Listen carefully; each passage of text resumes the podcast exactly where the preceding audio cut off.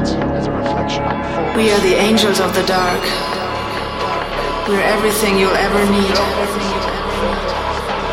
We have the darkness on our side. It will guide us to a better life. No more fear and no more pain. We will protect you eternally. The only price you have to pay